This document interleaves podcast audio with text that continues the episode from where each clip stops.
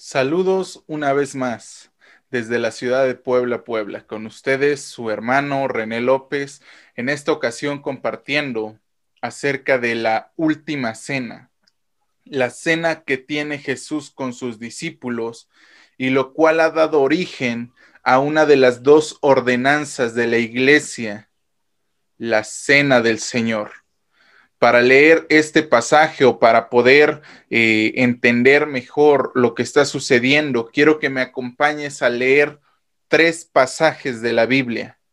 Es muy importante que los leamos y que leamos los tres para que así podamos entender mejor lo que el Señor nos está dando a entender. Primero vamos a ir al Evangelio de Mateo, Mateo capítulo 26, versículo 17.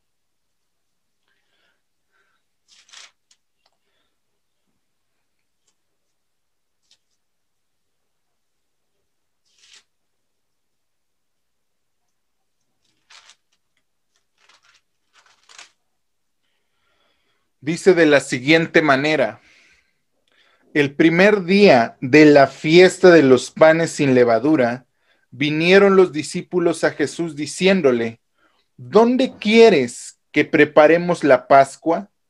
Y él dijo, id a la ciudad, a cierto hombre, y decidle, el maestro dice, mi tiempo está cerca, en tu casa celebraré la Pascua con mis discípulos. Y los discípulos hicieron como Jesús les mandó y prepararon la Pascua. Cuando llegó la noche, se sentó a la mesa con los doce, y mientras comían dijo, De cierto os digo que uno de vosotros me va a entregar. Y entristecidos en gran manera, comenzó cada uno de ellos a decirle, ¿Soy yo, Señor? Entonces él respondiendo dijo, El que mete la mano conmigo en el plato, ese me va a entregar. A la verdad, el Hijo del Hombre va, según está escrito de él, mas hay de aquel hombre por quien el Hijo del Hombre es entregado. Bueno le fuera a ese hombre no haber nacido. Entonces Respondiendo Judas, el que le entregaba, dijo, ¿Soy yo, maestro? Le dijo, tú lo has dicho. Y mientras comían, tomó Jesús el pan y bendijo y lo partió y dio a sus discípulos y dijo, tomad, comed, esto es mi cuerpo. Y tomando la copa y habiendo dado gracias, les dio diciendo, Bebed de ella todos, porque esto es mi sangre, el nuevo pacto, que por muchos es derramada para remisión de los pecados. Y os digo que desde ahora no beberé más este fruto de la vid hasta aquel día en que lo beba de nuevo con vosotros en el reino de mi Padre. El, el siguiente eh, pasaje que quiero que leamos hablando de la cena del Señor lo encontramos en el Evangelio de Marcos capítulo 14 versículos del 12 en adelante. Marcos capítulo 14 versículo eh, capítulo 14 versículo 32 en adelante, versículo 12 en adelante. El primer día de la fiesta de los panes sin levadura, cuando sacrificaban el cordero de la Pascua, sus discípulos le dijeron, ¿dónde quieres que vayamos a preparar para que comas la Pascua? Y envió dos de sus discípulos y dijo, Id a la ciudad y os saldrá al encuentro un hombre que lleva un cántaro de agua, seguidle, y donde entrare, decida al señor de la casa. El maestro dice, ¿dónde está el aposento donde he de comer la Pascua con mis discípulos? Y él os mostrará un gran aposento alto, ya dispuesto, preparad para nosotros ahí. Fueron sus discípulos y entraron en la ciudad y hallaron como les había dicho y prepararon la Pascua. Y cuando llegó la noche, vino a él con los doce. Y cuando se sentaron a la mesa mientras comían, Jesús dijo, de cierto os digo que uno de vosotros que come conmigo me va a entregar. Entonces ellos comenzaron a entristecerse y a decirle uno por uno, ¿seré yo? Y el otro, ¿seré yo? Él respondiendo les dijo, es uno de los doce, el que moja conmigo en el plato. A la verdad, el Hijo del Hombre va, según está escrito de él. Mas hay de aquel hombre por quien el Hijo del Hombre es entregado. Bueno le fuera no haber nacido. Y mientras comían, Jesús tomó pan y bendijo y lo partió diciendo, Tomad, esto es mi cuerpo. Y tomando la copa y habiendo dado gracias, les dijo, les dio y bebieron de ella todos, y les dijo, esto es mi sangre del nuevo pacto, que por muchos es derramada. De cierto os digo que no beberé más el fruto de la vid hasta el día en que lo beba de nuevo en el reino de Dios. Y el último pasaje que quiero que leamos referente a la cena del Señor lo encontramos en Lucas capítulo 22, Lucas capítulo 22 versículos del 7 en adelante. Lucas 22 del 7 en adelante dice de la siguiente manera, llegó el día de los panes sin levadura, en el cual era necesario sacrificar el cordero de la Pascua. Y Jesús envió a Pedro y a Juan diciendo, Id, preparadnos la Pascua para que comamos. Ellos dijeron, ¿dónde quieres que la preparemos? Él les dijo, He aquí al entrar a la ciudad, os saldrá al encuentro un hombre que lleva un cántaro de agua. Seguidle hasta la casa donde entrare y decida al padre de familia de esa casa. El maestro dice, ¿dónde está el aposento donde he de comer la Pascua con mis discípulos? Entonces él os mostrará un gran aposento alto ya dispuesto. Preparad ahí fueron pues y hallaron como les había dicho y prepararon la Pascua. Cuando era la hora, se sentó a la mesa y con él los apóstoles. Les dijo, cuánto he deseado comer esta Pascua antes que padezca, porque os digo que no la comeré más hasta que se cumpla en el reino de Dios. Y habiendo tomado la copa, dio gracias y dijo, tomad esto y repartidlo entre vosotros, porque os digo que ya no beberé el fruto de la vid hasta que el reino de Dios venga. Y tomó el pan y dio gracias y lo partió y les dio diciendo, Este es mi cuerpo, que por vosotros es dado, haced esto en memoria de mí. De igual manera, después que hubo cenado, tomó la copa diciendo, esta copa es el nuevo pacto en mi sangre, que por vosotros se derrama, mas he aquí la mano del que me entrega está conmigo en la mesa. A la verdad, el Hijo del Hombre va, según lo que está determinado, pero hay de aquel hombre por quien es entregado. Entonces ellos comenzaron a discutir entre sí quién de ellos sería el que había de hacer esto. Jesús se encuentra con sus discípulos. Este es el último día que Jesús vive tranquilamente. Y por tranquilamente me refiero a que aún puede actuar con libertad.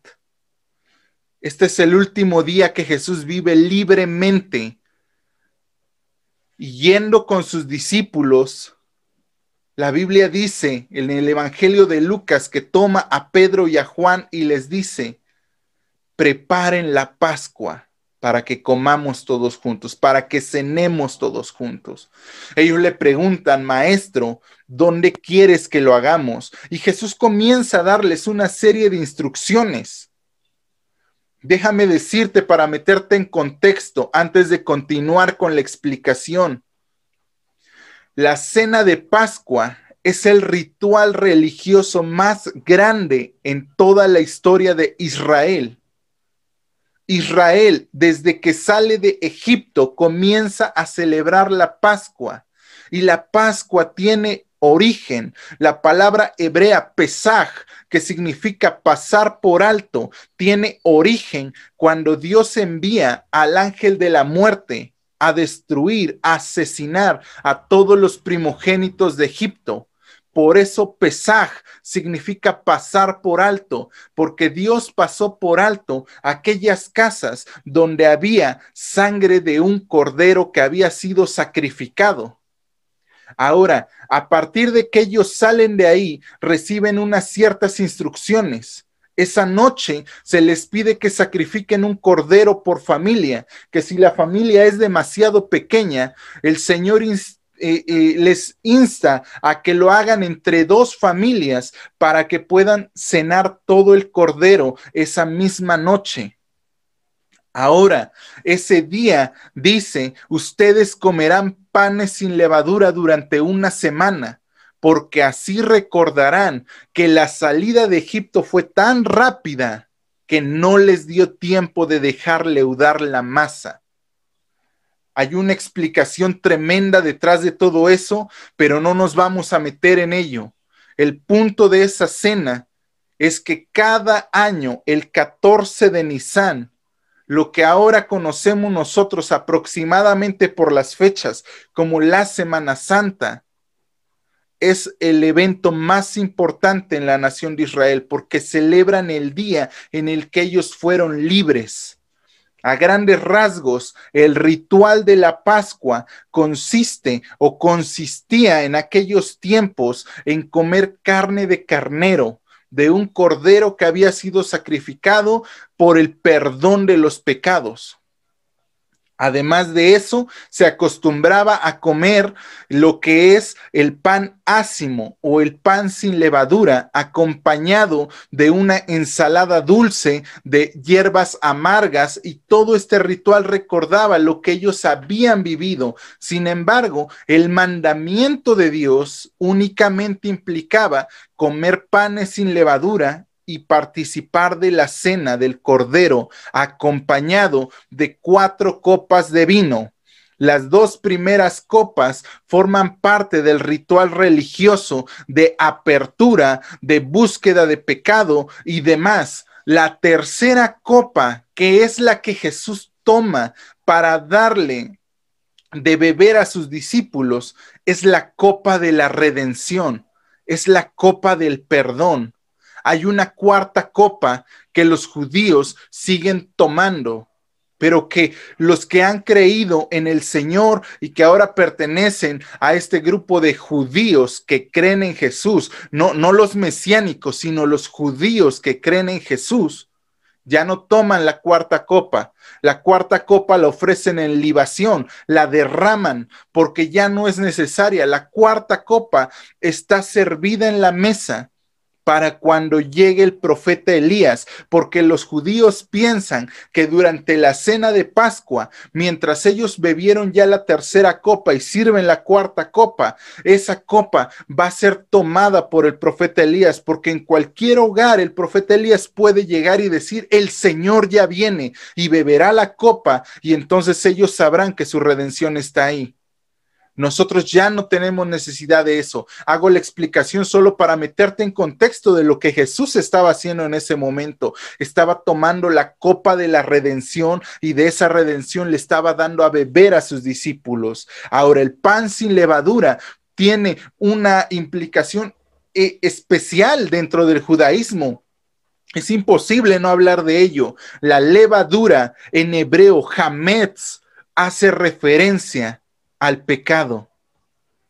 Por eso es que desde dos o tres días antes de la Pascua, los judíos tenían que llegar a purificarse. ¿Recuerdas que hemos hablado de eso anteriormente? Los judíos llegaron a Israel para purificarse porque era necesario estar limpios antes de tomar la Pascua.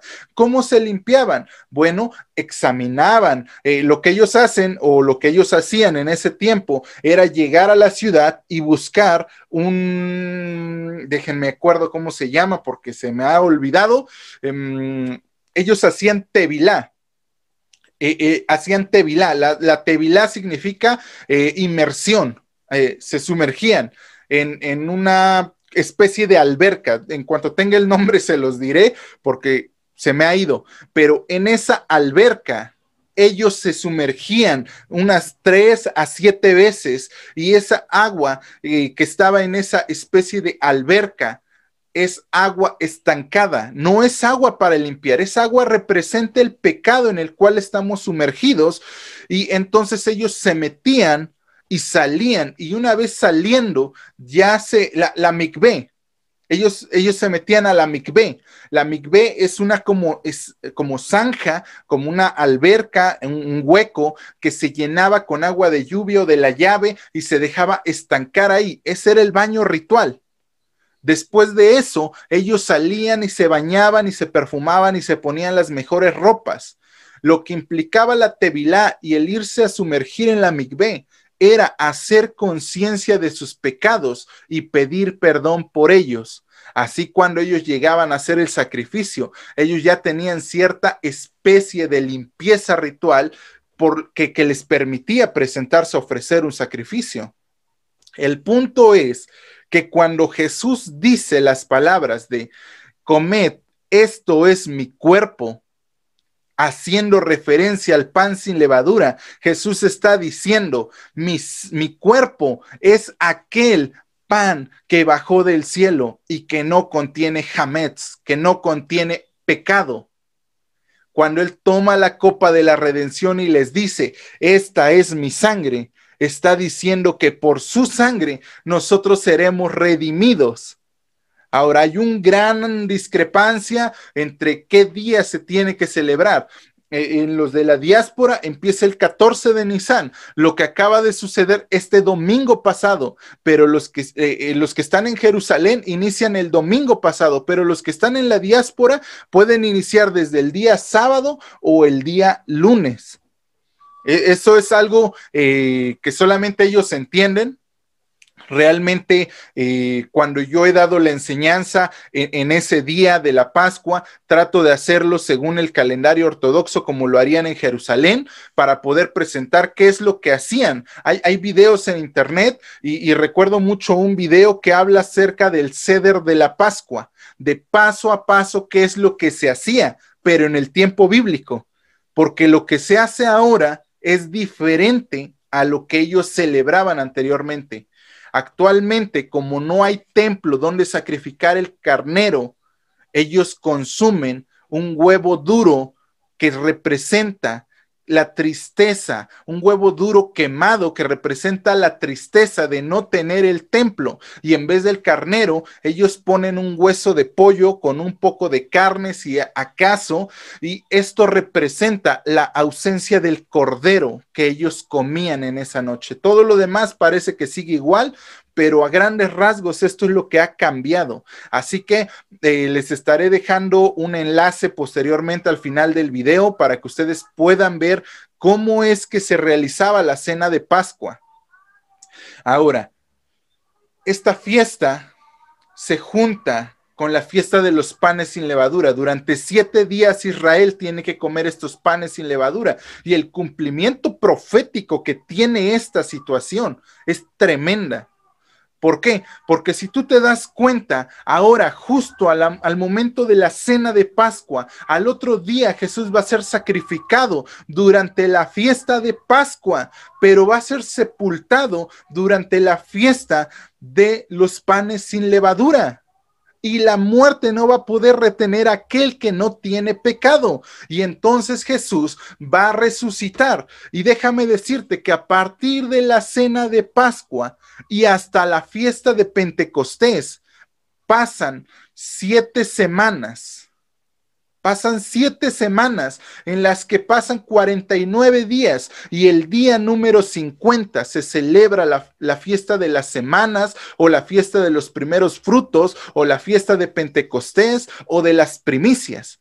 Y durante esos días son 50 días que se lleva la cuenta, ya es una fiesta. Así que Jesús muere durante la Pascua, es sepultado durante la fiesta de los panes sin levadura y al mismo tiempo resucita durante la fiesta de las primicias, siendo el primero en resucitar permanentemente de entre los muertos. Esto es algo tremendo, es algo demasiado grande para nosotros. Lucas nos dice que Jesús manda a Pedro y a Juan y manda y le dice, vas a encontrar ahí a la salida del camino a un hombre con un cántaro de agua. Déjame decirte que en el tiempo bíblico las mujeres eran las únicas que salían a traer agua. No había hombres realizando esas actividades. Eran las mujeres aquellas que llevaban el agua. Por eso vemos a la samaritana saliendo a buscar agua al pozo. Por eso vemos a Rebeca saliendo a buscar, a Raquel saliendo a buscar agua. Siempre ha sido un oficio de las mujeres y él nos demostraba que el hombre había dispuesto en su corazón, que había recibido una especie de revelación. Ahora, él los llevaría a un aposento alto que ya estaba dispuesto. Este hombre quizás había recibido la instrucción de Dios de preparar el lugar. Y la tinaja que estaba llevando es quizás aquella con la que Jesús lava los pies de sus discípulos. Aquí no hay coincidencias, no hay casualidades. Aquí es Dios obrando para su propósito haciendo que todo vaya conforme a su perfecto plan. Así que ahí fueron y encontraron todo como Jesús les había dicho y les había mostrado y les había dicho o, les había evidenciado, mejor dicho, su omnipresencia y su soberanía, que lo que Él dice se hace y que todo cual Él lo dijo, así sucedió. Ahora, durante esta última noche que nosotros encontramos en los evangelios, Jesús realiza un, ritual. ¿Cuál es este ritual? Juan, el Evangelio de Juan, capítulo 13, nos dice cómo inicia su ritual. No lo voy a leer completo porque es demasiado largo. Juan capítulo 13, versículos del 1 al 20. Juan capítulo 13, versículos del 1 al 20 nos dice que Jesús llega con sus discípulos y en ese momento toma la tinaja de agua que está ahí y tomando una toalla comienza a decirle a sus discípulos, les voy a lavar los pies.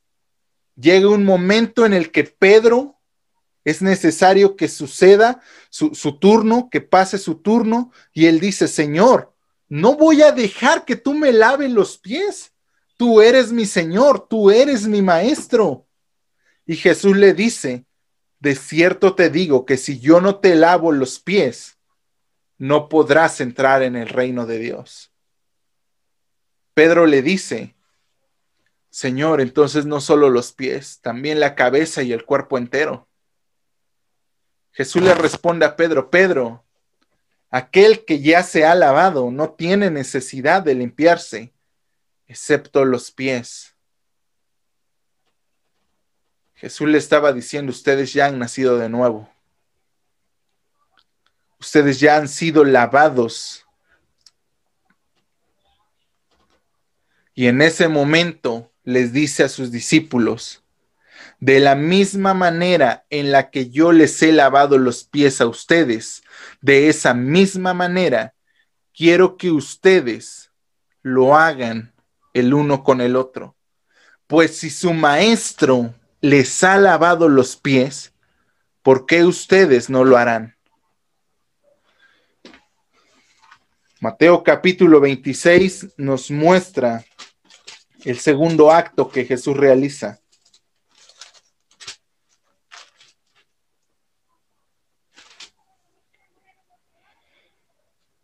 Jesús anuncia la traición. Del verso 21 que dice, mientras comían les dijo, hasta el verso 25, Jesús anuncia la traición de uno de sus discípulos. Jesús le dice a los que están en la mesa, uno de ustedes me va a entregar. Uno de los doce, dice Lucas. Y habla acerca de Judas. Judas es el traidor. Judas es el que quiere forzar a Jesús a hacer algo que no está en sus planes. Posteriormente, él anuncia su muerte al día siguiente. es necesario que me entreguen para que yo muera. Y durante todo este ritual, Él instituye la cena del Señor. Vamos a recapitular estos cuatro puntos antes de poder pasar al resto de la noche, porque esto todavía continúa.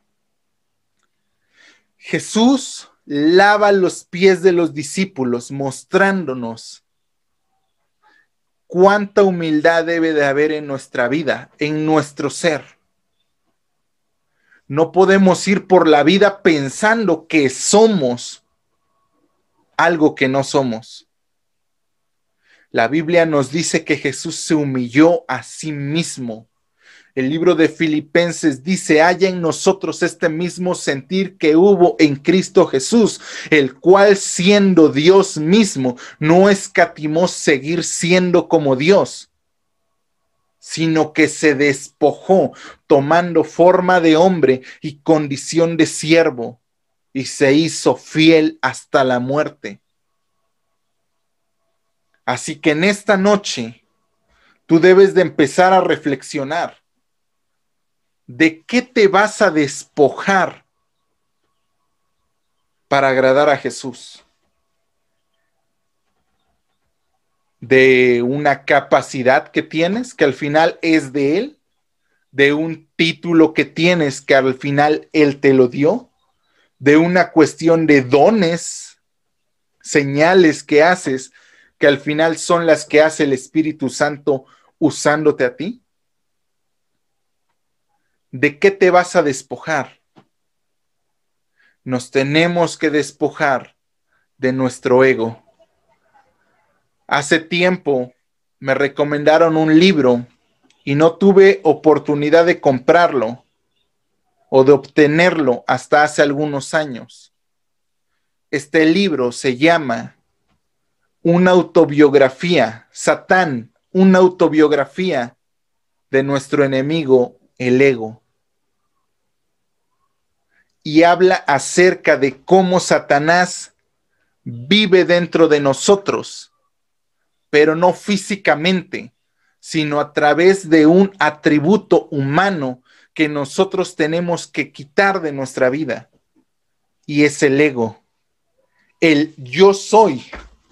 Porque se acuerdan, Jesús es el único que puede decir hasta siete veces en toda la Biblia, yo soy. Yo soy el pan de vida, yo soy el camino, la verdad, yo soy la resurrección, yo soy la vid, yo soy el pan que bajó del cielo, yo soy, yo soy, yo soy. Es el único que puede decir que Él es. Nosotros no somos nada. Sin embargo, siempre decimos, yo soy. No sé, ¿qué te gusta? Yo soy el señor licenciado. Hay personas que dicen, licenciado, buenas tardes. Y si no te dicen licenciado, no respondes, ¿eh? Aún dentro de la iglesia cristiana. Hay gente que dice, no, yo soy el ministro, el apóstol, el profeta. Y si no les hablas así con esos títulos, no te responden. Y quieren y exigen el mismo trato que Jesús tuvo, que Jesús tendría cuando realmente Jesús nos dice, ninguno espere ser el mayor. Si alguien quiere ser el mayor, conviértase en el menor. Y eso es lo que Jesús le está diciendo a ellos en Lucas. Por eso, eh, eh, cuando continuamos leyendo eh, el Evangelio, después del, del versículo 23, viene la grandeza en el servicio. Y él dice, Lucas escribe, hubo también entre ellos una disputa, una pelea sobre quién sería el mayor. Pero él les dijo, los reyes de las naciones se enseñorean de ellas y los que sobre ellas tienen autoridad son llamados bienhechores. Mas no así vosotros, sino sea el mayor entre vosotros como el más joven, y el que dirige como el que sirve. Porque ¿cuál es mayor? El que se sienta a la mesa o el que sirve? ¿No es el que se sienta a la mesa? Mas yo estoy en vosotros como el que sirve. pero vosotros sois los que habéis permanecido conmigo en mis pruebas.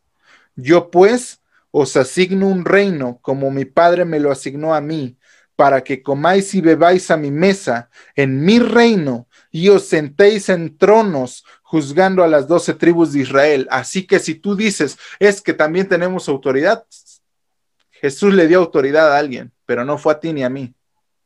Fue únicamente a los que sufrieron con él, a esos discípulos que estaban ahí, que iban a morir por dar a luz al Evangelio.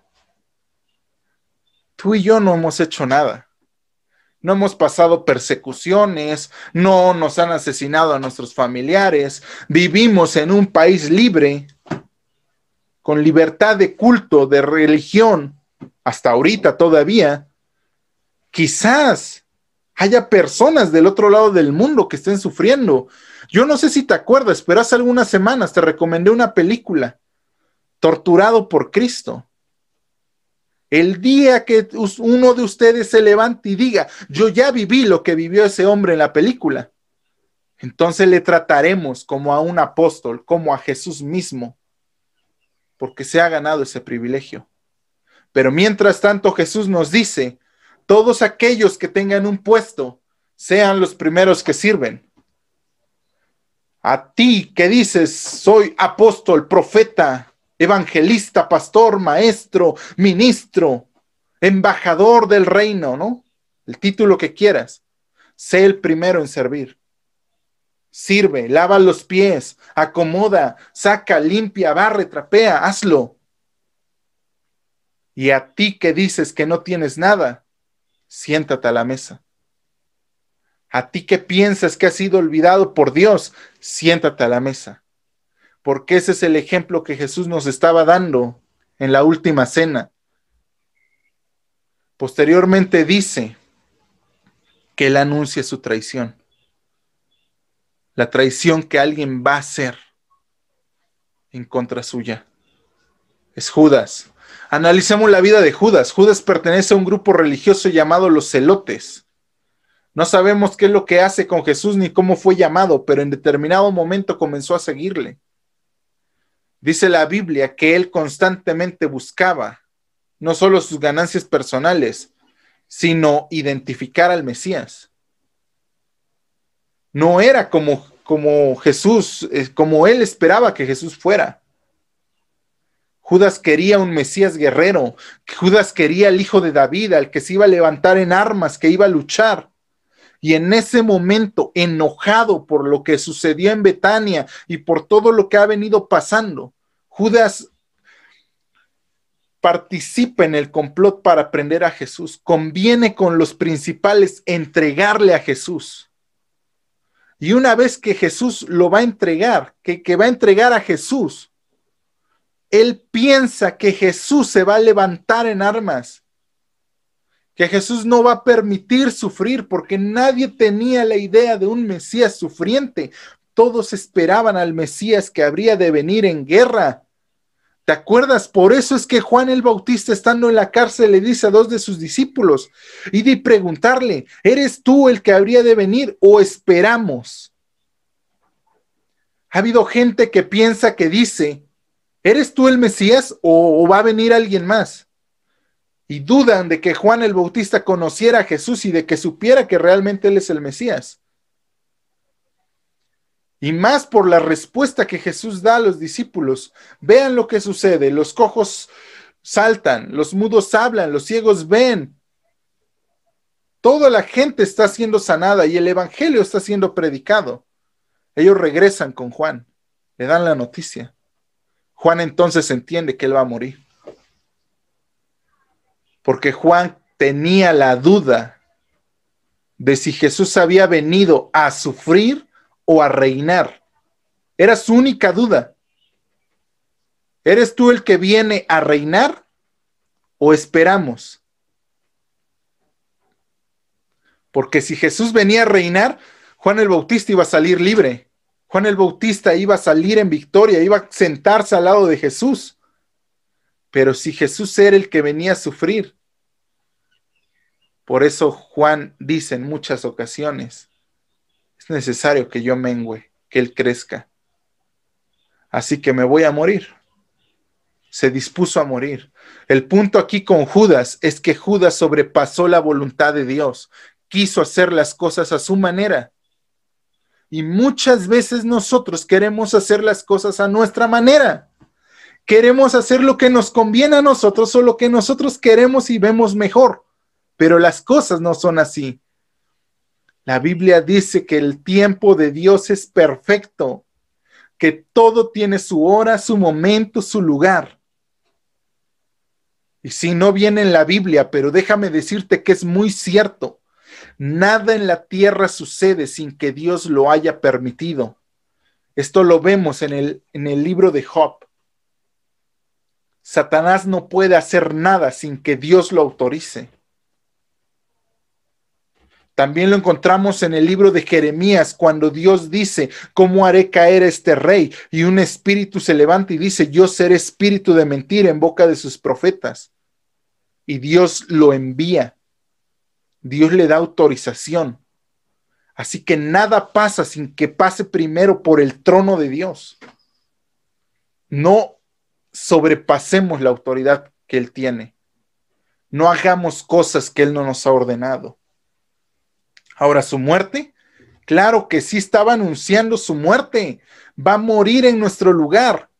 Él está diciéndonos, por mi carne, por mi cuerpo, por mi vida que no tiene pecado, y que ahora me voy a entregar en sacrificio, y por esa sangre que va a ser derramada, ustedes van a ser perdonados.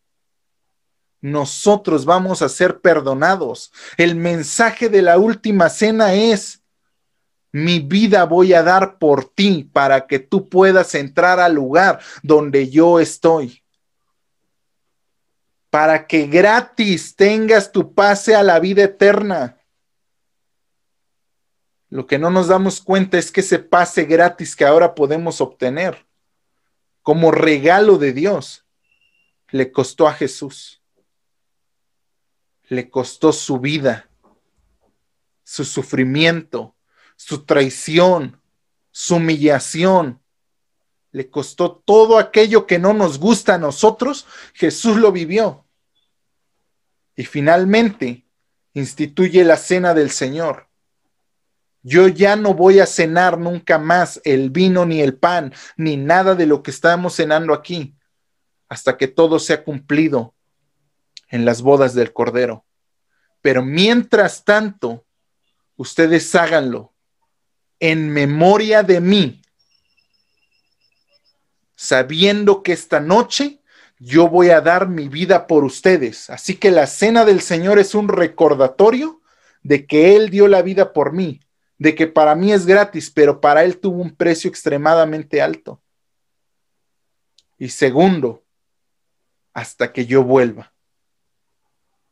Cada vez que tomen del pan y participen de la copa, van a anunciar que Jesús viene. Posteriormente, encontramos otro pasaje.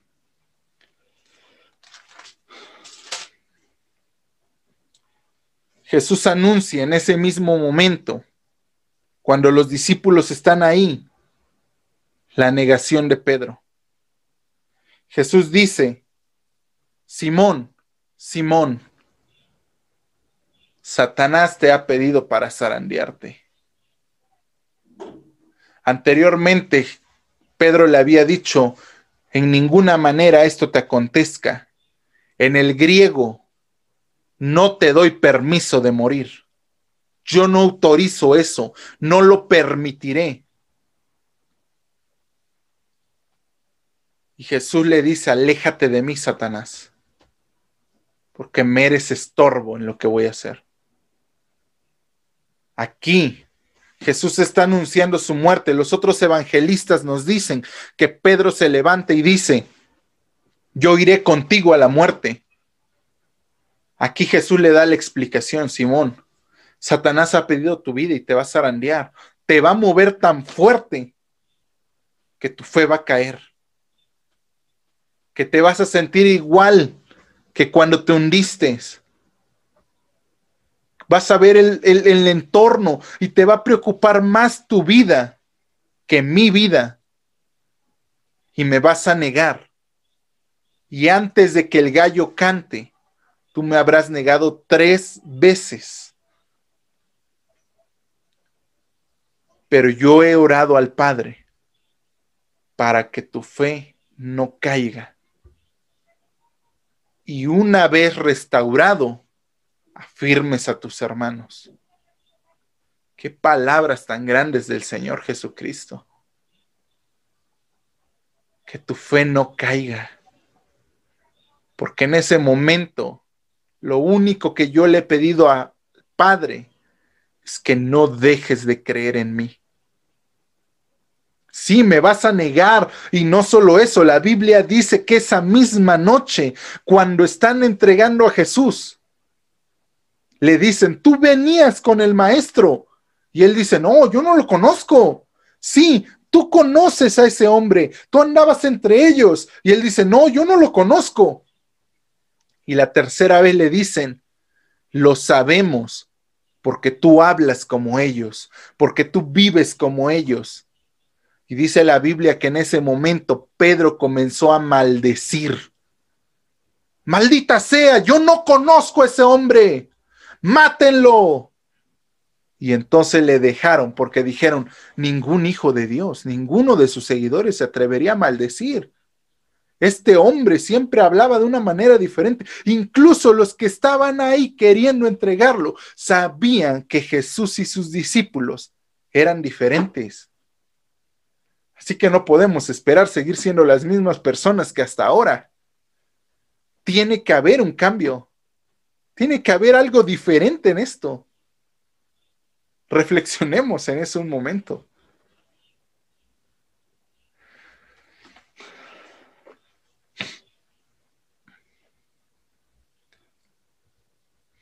Más adelante, versículos 39 al 46 de Lucas capítulo 22.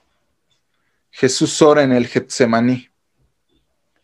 Y saliendo se fue como solía al monte de los olivos. Y sus discípulos también le siguieron. Cuando llegó a aquel lugar les dijo, orad para que no entréis en tentación. Y él se apartó de ellos a distancia como de un tiro de piedra, y puesto de rodillas, oró diciendo, Padre, si quieres pasa de mí esta copa, pero no se haga mi voluntad, sino la tuya. Y se le apareció un ángel del cielo para fortalecerle, y estando en agonía, oraba más intensamente, y era su sudor como grandes gotas de sangre que caían hasta la tierra. Cuando se levantó de la oración y vino a sus discípulos, los halló durmiendo a causa de la tristeza y les dijo, ¿por qué dormís? Levantaos y orad para que no entréis en tentación. Mateo y Marcos nos informan que esto sucedió en dos ocasiones. La tercera ocasión les dice, ya duerman, ya no, no tiene caso que oren. No han podido velar conmigo ni una hora duérmanse, el que me entrega ya viene. La cuestión es que Lucas nos dice por qué estaban durmiendo. A causa de la tristeza que ellos estaban pasando. Jesús ya les había dicho, estoy triste hasta la muerte porque yo sé que no son los romanos, ni los principales, ni los sacerdotes. Es mi Padre el que va a derramar su copa de ira sobre mí, que nunca lo he defraudado, que nunca me he portado mal, que nunca lo he hecho enojar, ni he blasfemado, ni he pecado contra él, sino que siempre he hecho lo que él me ha dicho. Ese era el mayor temor de Jesús en ese momento, que la copa de ira del Padre se iba a derramar sobre él. La segunda vez que esa copa de ira se derrame, ya no será sobre Jesús. ya no será sobre Jesús, será sobre la humanidad. Y las copas de ira que sirven para saciar la ira de Dios serán derramadas sobre la tierra. Y en ese momento una única copa que estaba en contra de la humanidad fue derramada sobre Jesús. Fue derramada sobre él para que tú y yo no sufriéramos lo que Jesús vivió aquí en la tierra. Así que déjame decirte lo siguiente. Jesús no va a morir en vano. Jesús no murió en vano. Así como te lo dije hace algunos días, hoy vuelves a tener la oportunidad. El poder de un día. Hoy puedes decidir seguir viviendo de la misma manera mediocre que hasta el día de hoy. O comenzar a vivir una vida extraordinaria en santidad, justicia, rectitud, perfección. Y si tú ya vives de esa manera, déjame decirte que la Biblia dice que no es suficiente. En Apocalipsis encontramos la expresión de Jesús, y el que es santo, santifíquese todavía más. Así que no es suficiente. Ninguno de nosotros puede decir es que ya vivo de acuerdo a Dios. No, todos tenemos que hacer eso día con día, tomar nuestra cruz, sujetarnos de ella y decir, sí, Señor, yo me voy a humillar para que tú seas exaltado. Eso es lo que hacen los discípulos de Jesús. Eso es lo que tenemos que hacer también nosotros como hijos de Dios lo mismo que hizo Jesús. Mateo nos dice, junto con Marcos, que cuando Jesús está en el Getsemaní, él pide la compañía de tres discípulos, Pedro, Santiago y Juan, su círculo más íntimo, y les dice, orad para que no entréis en tentación porque el espíritu está presto, pero la carne es débil. Porque Lucas dice que estaban así por la tristeza. Yo no sé si algún día has estado tan triste, pero tan triste, que ya no puedes ni llorar y lo único que pasa es que te quedas dormido. Esto estaba pasando con ellos. No entendían lo que estaba sucediendo. El maestro se iba a ir no lo iban a volver a ver nunca. Se les olvidó en ese momento todas las palabras de Jesús. Lo vamos a ver más adelante, cómo ellos olvidan cada una de sus promesas. Se olvidan de todo. Ya no hay más de qué hablar. Ya no hay más que decir qué hacemos. Pues oremos. Yo no puedo orar. ¿Qué le digo al Padre?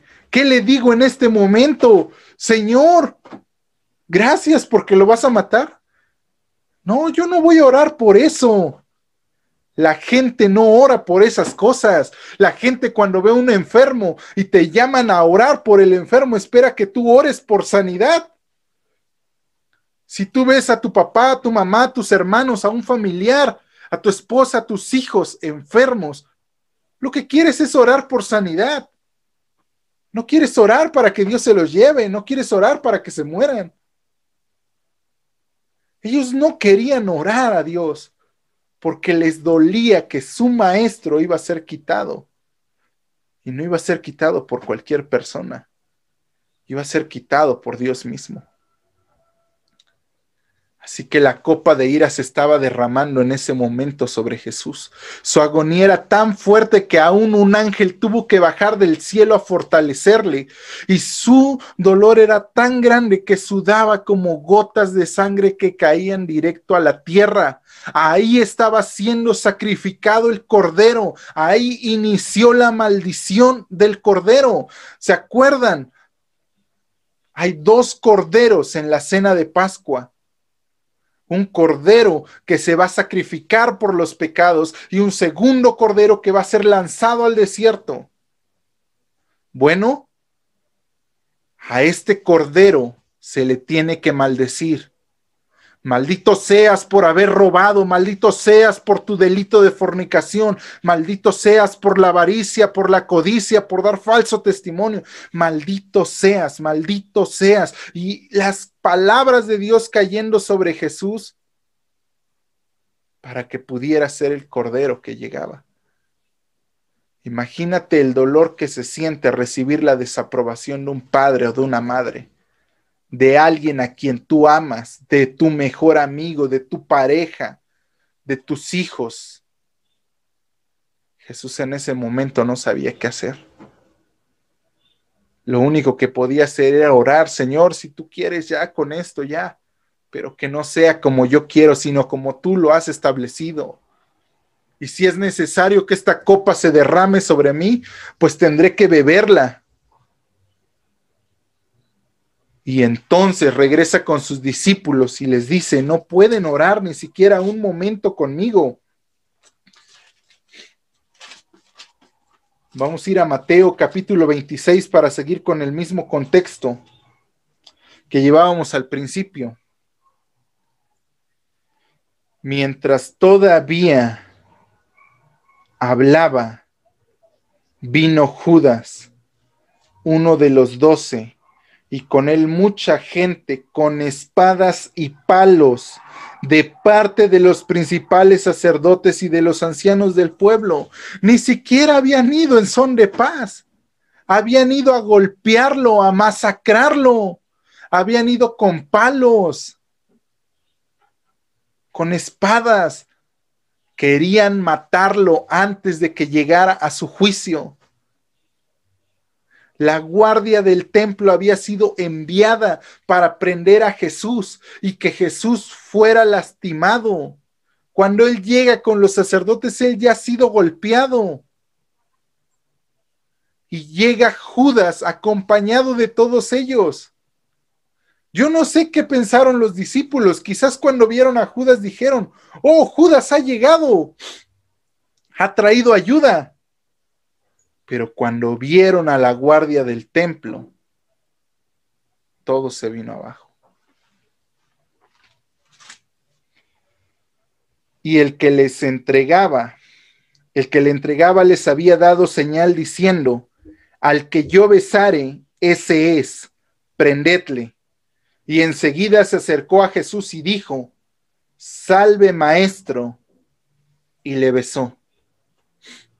Judas creía que en ese momento Jesús se iba a levantar en armas, iba a decir, mi reino y mi poder estableceré. Todavía le dice, salve maestro, y lo besa. A mí lo que más me impresiona en todo esto es la respuesta de Jesús. Jesús le dice, amigo, ¿a qué vienes? Jesús sabe que lo están traicionando. Jesús sabe que lo han vendido por 30 monedas de plata, el precio que se paga por un esclavo. Y aún así lo llama amigo.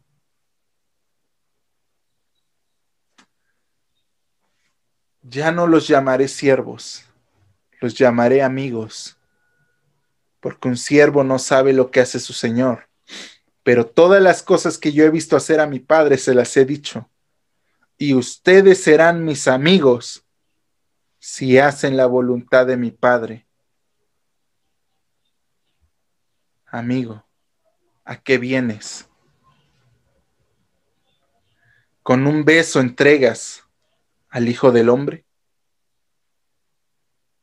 Con un simple beso me estás entregando. Entonces se acercaron y echaron mano a Jesús y le prendieron.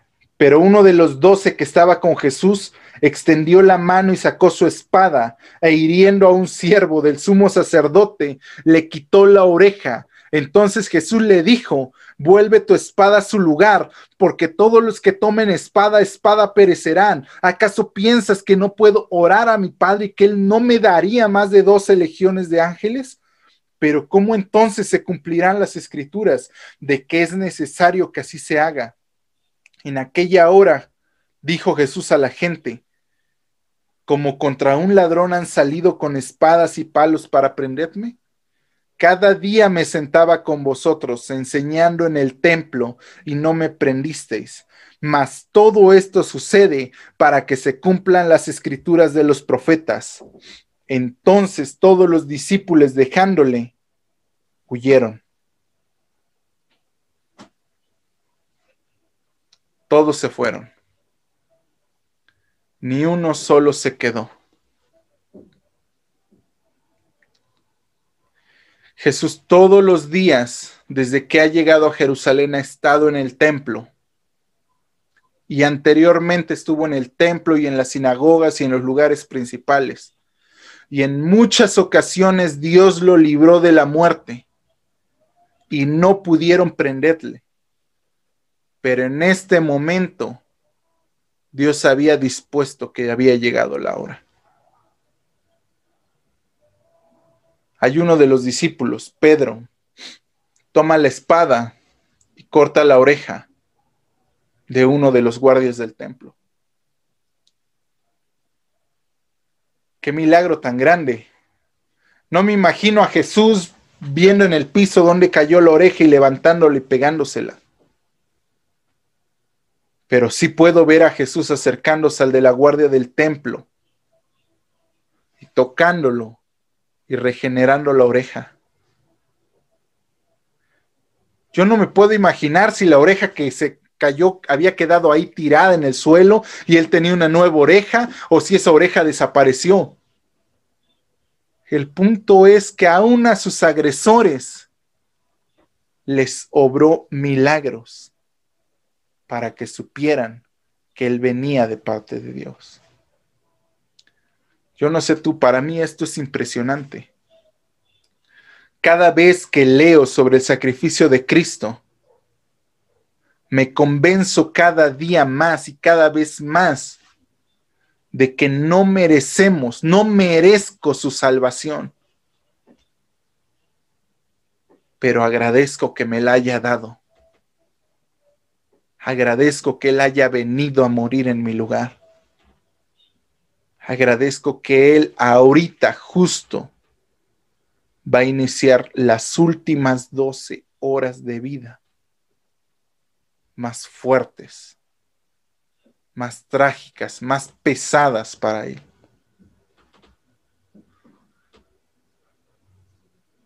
No sé tú qué piensas. Quiero leerte. Quiero escucharte. Envíame mensajes de texto, WhatsApp, audios. Quiero saber qué es lo que tú piensas. Independientemente de que sigamos hablando de esto el día de mañana, hasta acá, ¿con qué te quedas? ¿Qué has aprendido? ¿Qué sientes? ¿Qué piensas? qué es lo que Dios está obrando en ti. Dejémosle aquí, terminemos el día de mañana. Reflexionemos. Que Dios te bendiga y que descanses.